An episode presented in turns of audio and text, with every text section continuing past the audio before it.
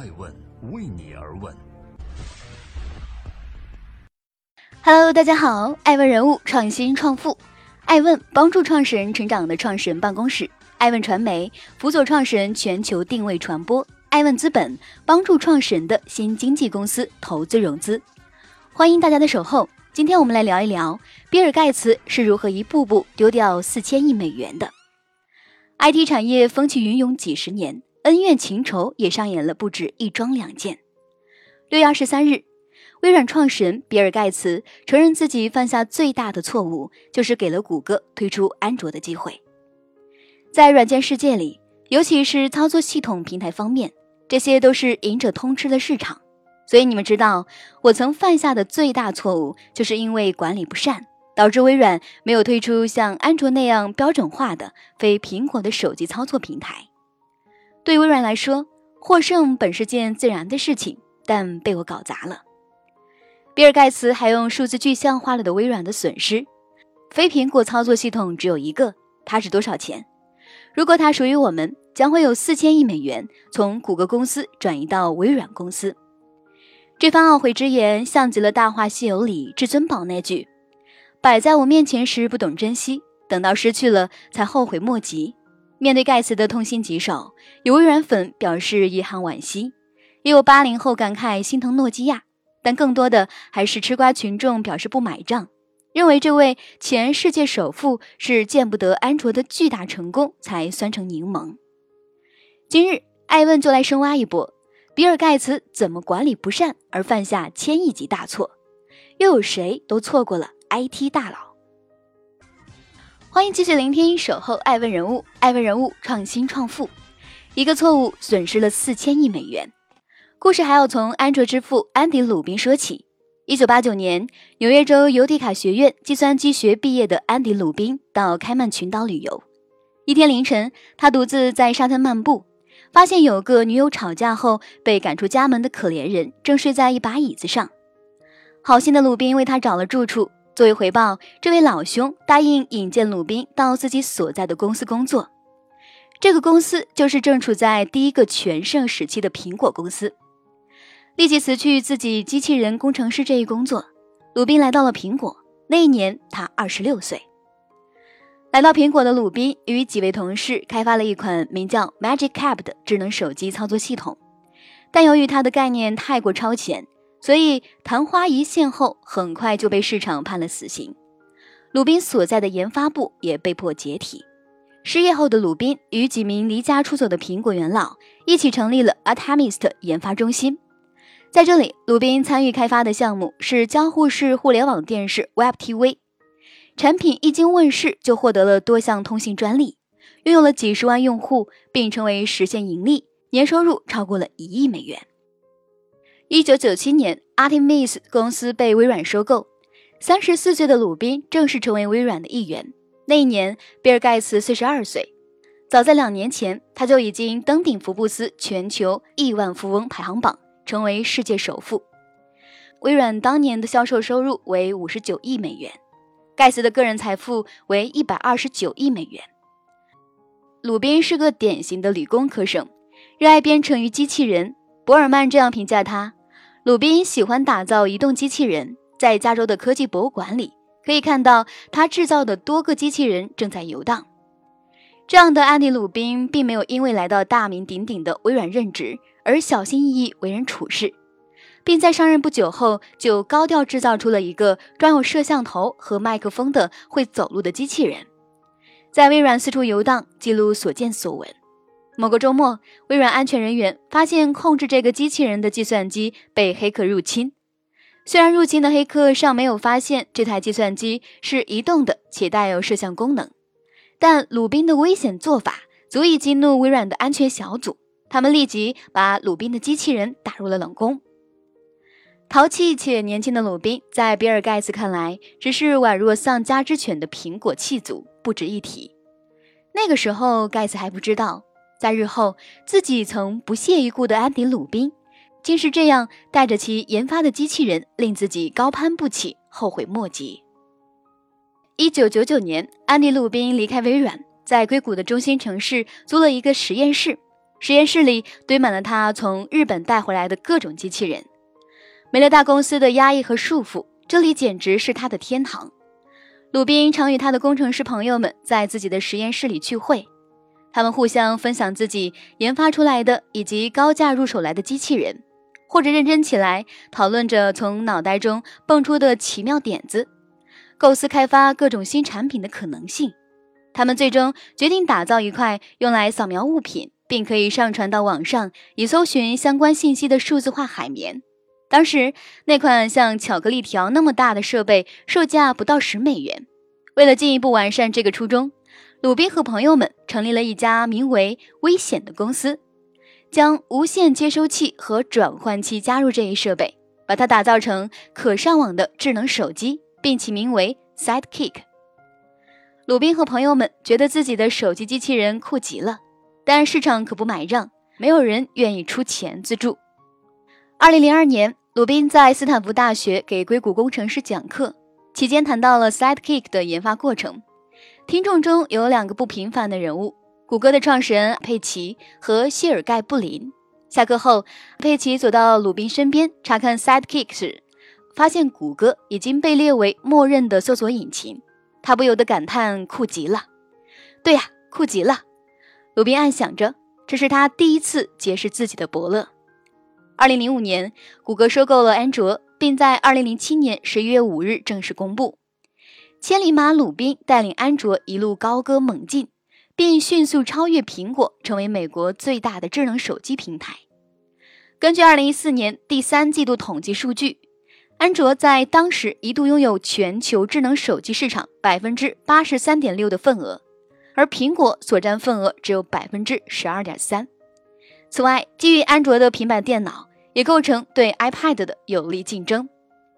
如果说当初比尔盖茨凭借 Windows 平台为微软开发了一条改变全球 IT 业的未来之路，那么如今安迪·鲁宾就是推动新信息时代智能手机淘金热的开拓者。这个时候的比尔盖茨在做什么？安迪·鲁宾在出租屋的实验室里，二十四小时连轴转着钻研 Sidekick 的时候。与谷歌创始人结识为志同道合的战友的时候，安卓一点点、一步步追赶苹果的时候，微软这位世界 PC 软件开发的先导，并没有任何行动要跨足到手机的行业里来分羹。比尔盖茨在世界首富的位子上稳坐如钟，而一头大象并不需要去搞懂一只蚂蚁为什么跑那么快。那个时候，盖茨正忙于与美国雅虎公司的谈判。鲁宾在斯坦福结识谷歌创始人的那次演讲，盖茨自然是没有闲暇，也没有兴趣理会。二零零九年，微软与美国雅虎公司达成合作，这项为期十年的协议规定，雅虎网站将使用微软新推出的必应搜索引擎，并负责在全球范围内销售两家公司的搜索广告，而微软将获得雅虎核心搜索技术为期十年的独家使用许可权。这对比比尔盖茨来说是一笔不小的买卖，且事实恰逢 PC 端的顶级时代。而上世纪九十年代，盖茨与乔布斯在争夺个人电脑的天下这场大战役中大获全胜，自己是这一时代的开创者，是赢家。安卓这种小角色不足为惧，但是要说盖茨一点不慌也是不可能的。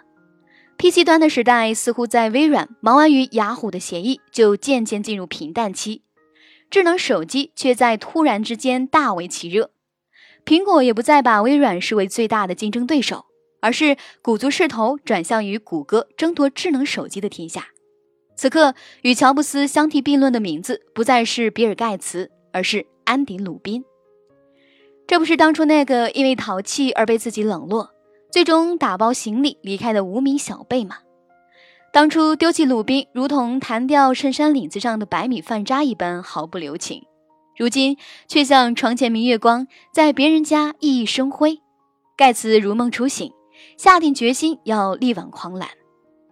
要说 iPhone 和安卓到来之前，手机界的大明星可是摩托罗拉和诺基亚，尤其是摩托罗拉萎靡之后，诺基亚独领风骚了十几年。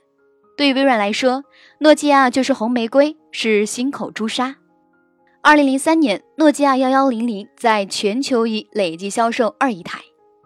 二零一零年第二季度，诺基亚在移动终端市场的份额约为百分之三十五，领先当时其他手机市场占有率百分之二十点六。骆驼怎么着都比马大。秉持着这个观念，二零一一年，微软迅速与诺基亚达成全球战略同盟，并展开深度合作，共同研发 Windows Phone 操作系统。可新操作系统的智能手机崛起太快了，无论安卓还是 iPhone，无一不是在实验室沉淀了多年才一举迸发出来，追赶难度实在是有如登天。二零一二年第一季度，诺基亚全球手机销量第一的地位被安卓系统的三星超越，自此结束了长达十四年的市场霸主地位。二零一四年，诺基亚宣布完成与微软公司的手机业务交易。并将设备与服务业务出售给微软，正式退出了手机市场。有人将忧患描绘成这样一个眼睛路径：瞧不起、看不懂、学不会、追不上。潜在竞争对手刚出现的时候，觉得瞧不起人家小角色；过了几年，人家发展的如火如荼，但又看不懂人家的玩法了。再过几年，对方已经跟你分庭抗礼，这时候你开始紧跟后面照猫画虎，但怎么也学不会。最后就只能被对方远远甩在后面。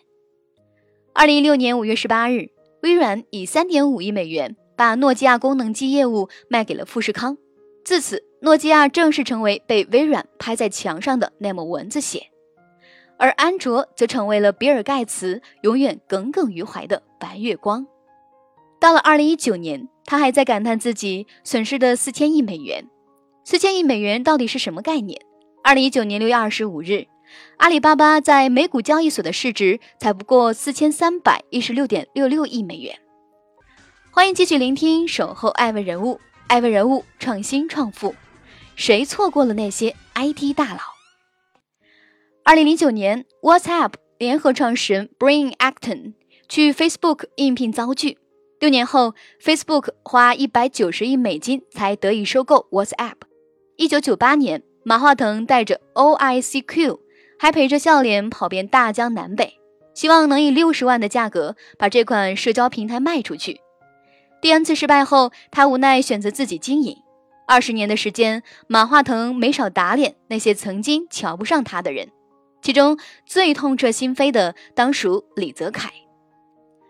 上个世纪末，在小马的创业初期，腾讯的资金链一度断裂到小马火烧眉毛。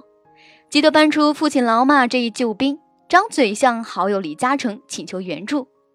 可大名鼎鼎的地产大亨并没有功夫理会这等小项目，于是就安排了自己的儿子前去支援。一九九九年，李泽楷投资腾讯一百一十万美元，占了腾讯百分之二十的股份，这是一笔不小的资金。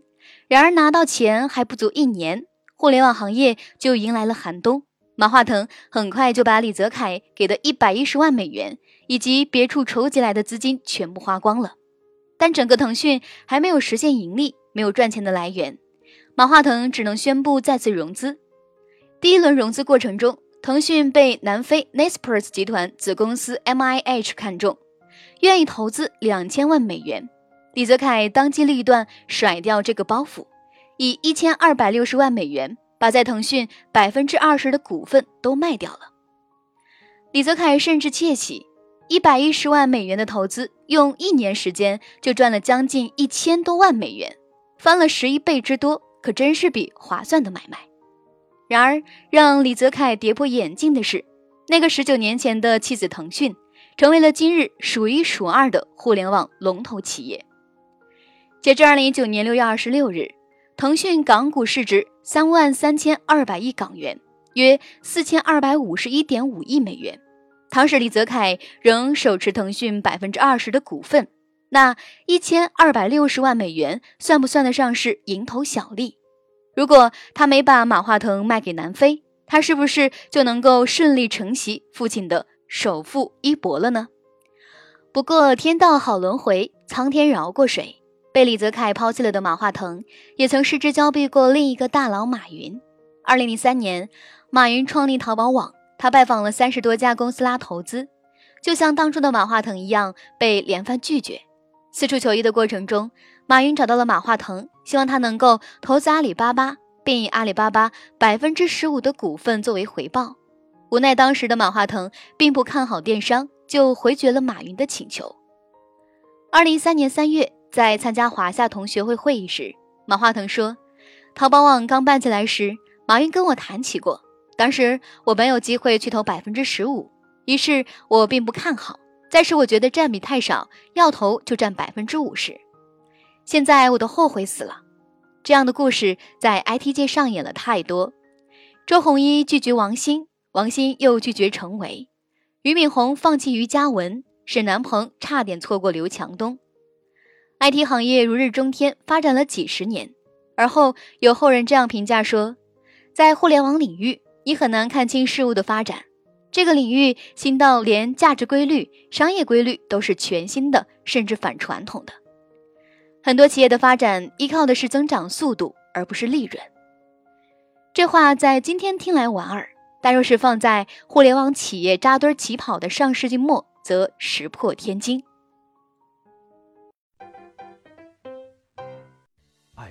是我们看商业世界最真实的眼睛，记录时代人物。传播创新精神，探索创富法则。